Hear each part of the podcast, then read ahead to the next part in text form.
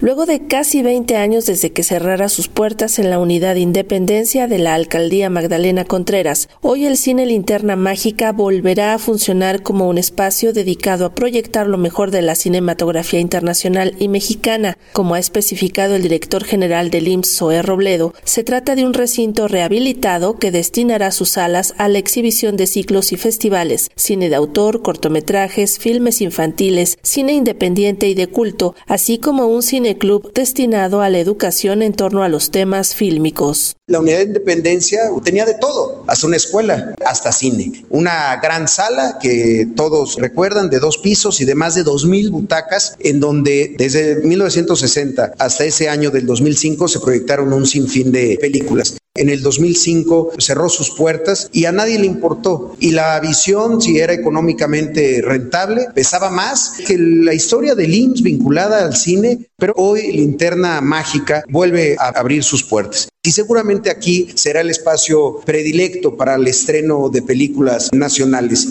En la sala 1 tendremos la sala principal que proyectará las películas con mayor demanda y será la sede de festivales y de ciclos. La sala 2 donde se proyectarán cortometrajes, cine de autor, cine independiente de culto y cine infantil. Y la sala 3 como un cineclub y un espacio para la educación cinematográfica donde también se puedan proyectar cortometrajes, cine de autor y cine también de culto. El cine, que será reinaugurado hoy por la noche con la presencia de actores invitados como Ignacio López Tarso, María Rojo, Blanca Guerra, Alejandro Camacho y Evangelina Sosa, no solo servirá como sala de exhibición, sino que también se desarrollarán allí otras actividades educativas relacionadas con la industria fílmica, como ha explicado Mauricio Hernández Ávila, director de prestaciones económicas y sociales del IMSS. El COVID nos hizo detenernos por motivos de pandemia. Hoy tenemos concluido el cine Linterna Mágica como una opción cinematográfica para la alcaldía. Y quisiera yo destacar convenios que ya tenemos con instituciones como escuelas distribuidoras de cine. Esto nos permitirá tener una cartelera diversa y atractiva para el público y contará con una gama de actividades de educación cinematográfica, tales como cursos, talleres, seminarios, cineclubs, clases magistrales, así como espacio para muestras itinerantes. Es importante destacar que este establecimiento estará abierto para todo público, no es únicamente para